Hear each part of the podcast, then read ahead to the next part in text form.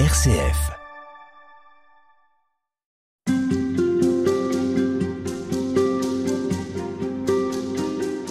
Après ces cinq semaines de carême vécues en communion avec différentes communautés religieuses de Jérusalem, nous entrons dans le temps pascal. Après la passion, la croix du Christ, vient le temps de la résurrection. Et c'est avec vous, sœur Agathe, que nous allons essayer de vivre ce temps particulier jusqu'à la Pentecôte. Bonjour, sœur Agathe. Bonjour. Vous êtes prieur au sein du Carmel du Mont des Oliviers, ici à Jérusalem. C'est le Carmel du Pater. Pater parce que c'est le lieu où l'on dit que Jésus a enseigné le Notre Père à ses disciples, on y reviendra. On se trouve ici au Mont des Oliviers. J'ai grimpé pour venir jusque-là. On a une vue superbe sur Jérusalem. C'est euh, le Mont des Oliviers, c'est 820 mètres. Ça domine vraiment Jérusalem. On est entre euh, la limite de la ville à l'est et puis la séparation avec le désert de Judée. Son nom vient des oliveraies, on le voit bien d'ailleurs quand on monte. On a tous ces champs d'oliviers. Vous en avez aussi quelques-uns? Oui, oui, nous-mêmes, nous avons un grand jardin de 300 oliviers. Et nous récoltons les olives chaque année en octobre-novembre. C'est un travail de toute la communauté? C'est un travail de toute la communauté. C'est un travail assez dur parce qu'il faut à la fois cueillir, ramasser, trier, porter les sacs à la maison. On est aidé par nos ouvriers et par des bénévoles aussi. Et vous revendez ensuite C'est un, de nos un de nos gagne-pains. Euh, oui, on récolte. Cette année, on a eu 4 tonnes d'olives. Des fois, on a moins. C'était une année exceptionnelle. Et ensuite, nous la portons à la presse et nous reprenons de l'huile que nous consommons et que nous vendons. Mhm. Alors le Mont des Oliviers, bah, c'est dans les oreilles des chrétiens, euh, ça résonne comme étant le lieu vraiment où Jésus est venu. Qu'est-ce qui, dans la vie de Jésus, retient pour vous votre attention dans les différents moments qu'il a passés sur le Mont des Oliviers et qui sont inscrits dans la Bible aussi? Ce qui me frappe, c'est que Jésus aimait ce lieu.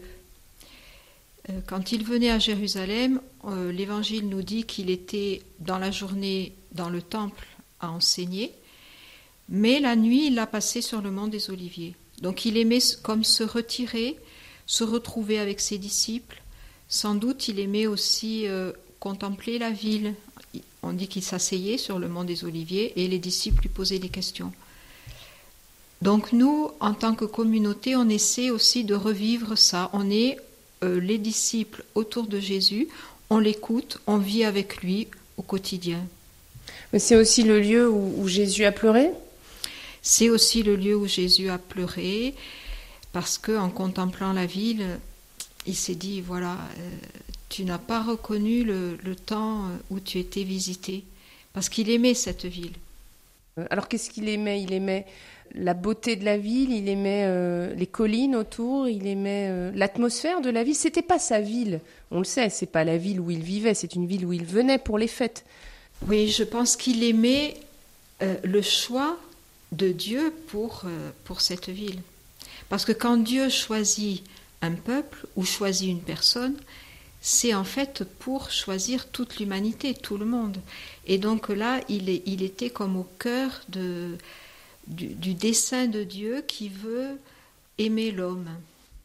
Alors ici, ce Carmel, puisque vous êtes sœur du Carmel, ce Carmel, il est situé près de Gethsemane où, selon la tradition, Jésus serait parti avant euh, son entrée triomphale à Jérusalem au moment de ce qu'on fête nous comme étant les rameaux.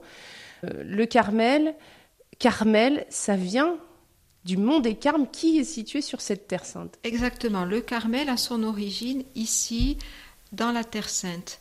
C'est une montagne au nord euh, de la Palestine, d'Israël. Et sur cette montagne, on garde le souvenir du prophète Élie, qui est un peu comme notre fondateur. Et des, ermites se sont groupés dans les grottes euh, et puis euh, ensuite ont émigré en Occident. Et voilà, le Carmel était né, il est devenu féminin ensuite. Et maintenant, nous, nous sommes très attachés à ces racines bibliques de notre ordre religieux. Qu'est-ce que vous gardez d'Élie, justement euh, Quelle est la source, pour vous, ancienne du Carmel? On garde à la fois ce côté de, vivre dans une grotte, de vivre en retrait, donc c'est ça qui est notre vie contemplative, et en même temps le zèle, c'est-à-dire cette ardeur qu'il avait pour, euh, pour dire il y a un seul Dieu. Alors, sœur Agathe, si vous pouviez nous dire en quelques mots justement la spiritualité des sœurs du Carmel, sur quoi elles reposent, qu'est-ce qui caractérise votre, votre vie? Euh, Disons que nous sommes une communauté d'ermites. Nous vivons en communauté et nous avons cet aspect aussi d'érémitisme. Notre vie est surtout faite de quête de Dieu dans la prière, que ce soit la prière silencieuse ou la prière liturgique ensemble avec ce, désir d'aider à notre manière, d'aider le monde à, rencontrer Dieu par l'intercession, par le témoignage de notre vie quotidienne, par notre vie toute simple en sœur de fraternité. Votre vie toute simple, elle est toutefois en face d'un site euh, incroyable, ce site de Jérusalem, ce site du Saint-Sépulcre. On va en parler pendant toutes ces émissions parce que c'est le temps pascal, c'est le temps de la résurrection.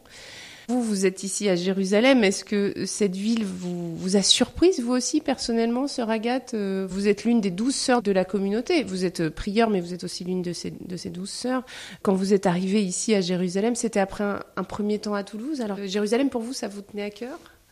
Alors moi je suis arrivée à Jérusalem sur un appel. C'était pas, je l'ai fait mien, donc c'est un choix aussi, mais c'est quand même un appel. Je n'avais pas un attrait particulier pour, euh, pour, la, Terre Sainte au départ. Et quand je suis arrivée ici, ben, je me suis laissée un petit peu surprendre, euh, voilà, accueillir les choses comme elles sont. Et c'est vrai que tout de suite, je me suis sentie très à l'aise, très à l'aise, euh, à la fois par le fait que on, trouve une autre communauté, mais on se retrouve toujours au Carmel. Alors ça, c'est quand même très fort.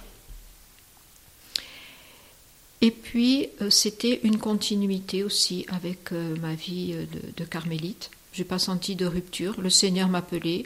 Bon, voilà, on y va, on suit. Ce qui est frappant à Jérusalem, je pense aussi, c'est le côté très mélangé. Il y a ce côté historique, il y a le côté de d'être un peu au carrefour des civilisations, il y a ce mélange des religions et aussi ces multiples rites chrétiens et mm. catholiques même. Donc on est, on, est là avec des gens vraiment à la fois très divers et, et, avec qui on peut vraiment aussi se rencontrer et se, se connaître au moins en partie.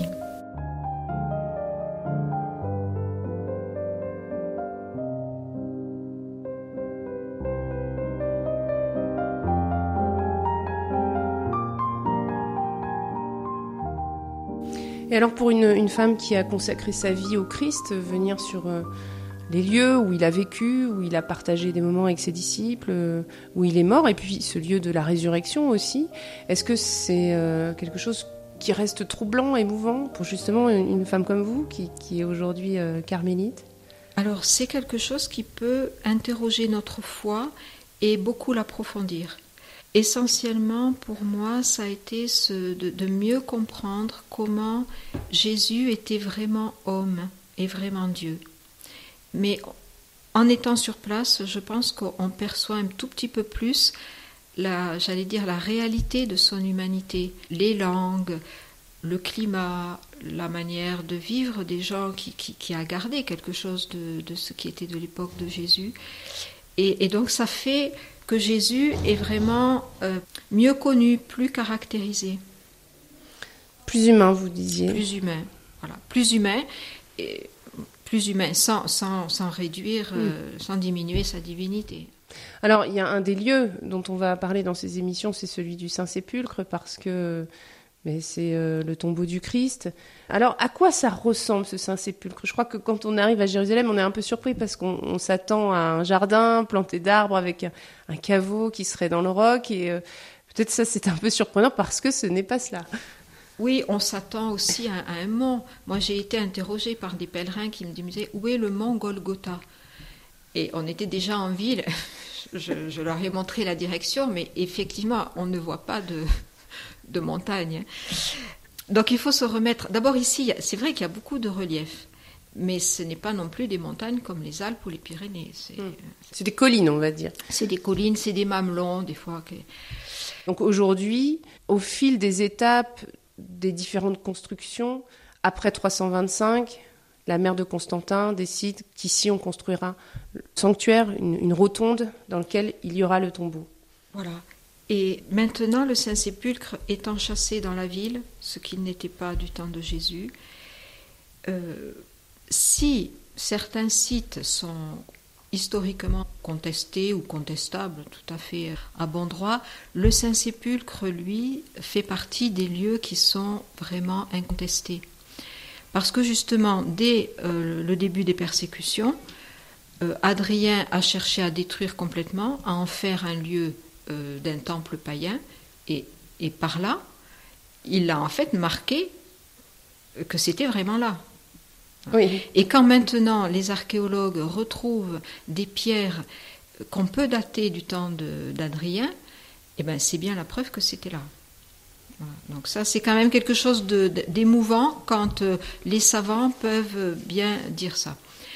Ensuite, la deuxième chose que je dirais, c'est que bon, maintenant, quand on rentre dans le Saint-Sépulcre, surtout pour nous occidentaux et, français encore plus, bon, on aime bien les choses un peu en ordre, où on voit où on va, où hmm. on sait euh, où est l'entrée et la sortie. Là, vous rentrez, vous vous trouvez dans quelque chose qui, qui est vraiment étrange. Ça tourne, vous savez plus si c'est l'entrée et la sortie. Et puis, il y a du monde, il y a du bruit, il y a du brouhaha, il y a différentes célébrations en même temps. Ça monte, ça descend, des escaliers.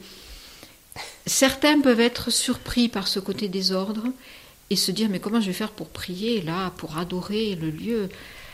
Et en fait, il faut se laisser porter par l'ambiance et il faut se laisser porter aussi par ce qui se passe. Alors, on va y revenir dans notre prochaine émission. Merci beaucoup, Sœur Agathe. À demain.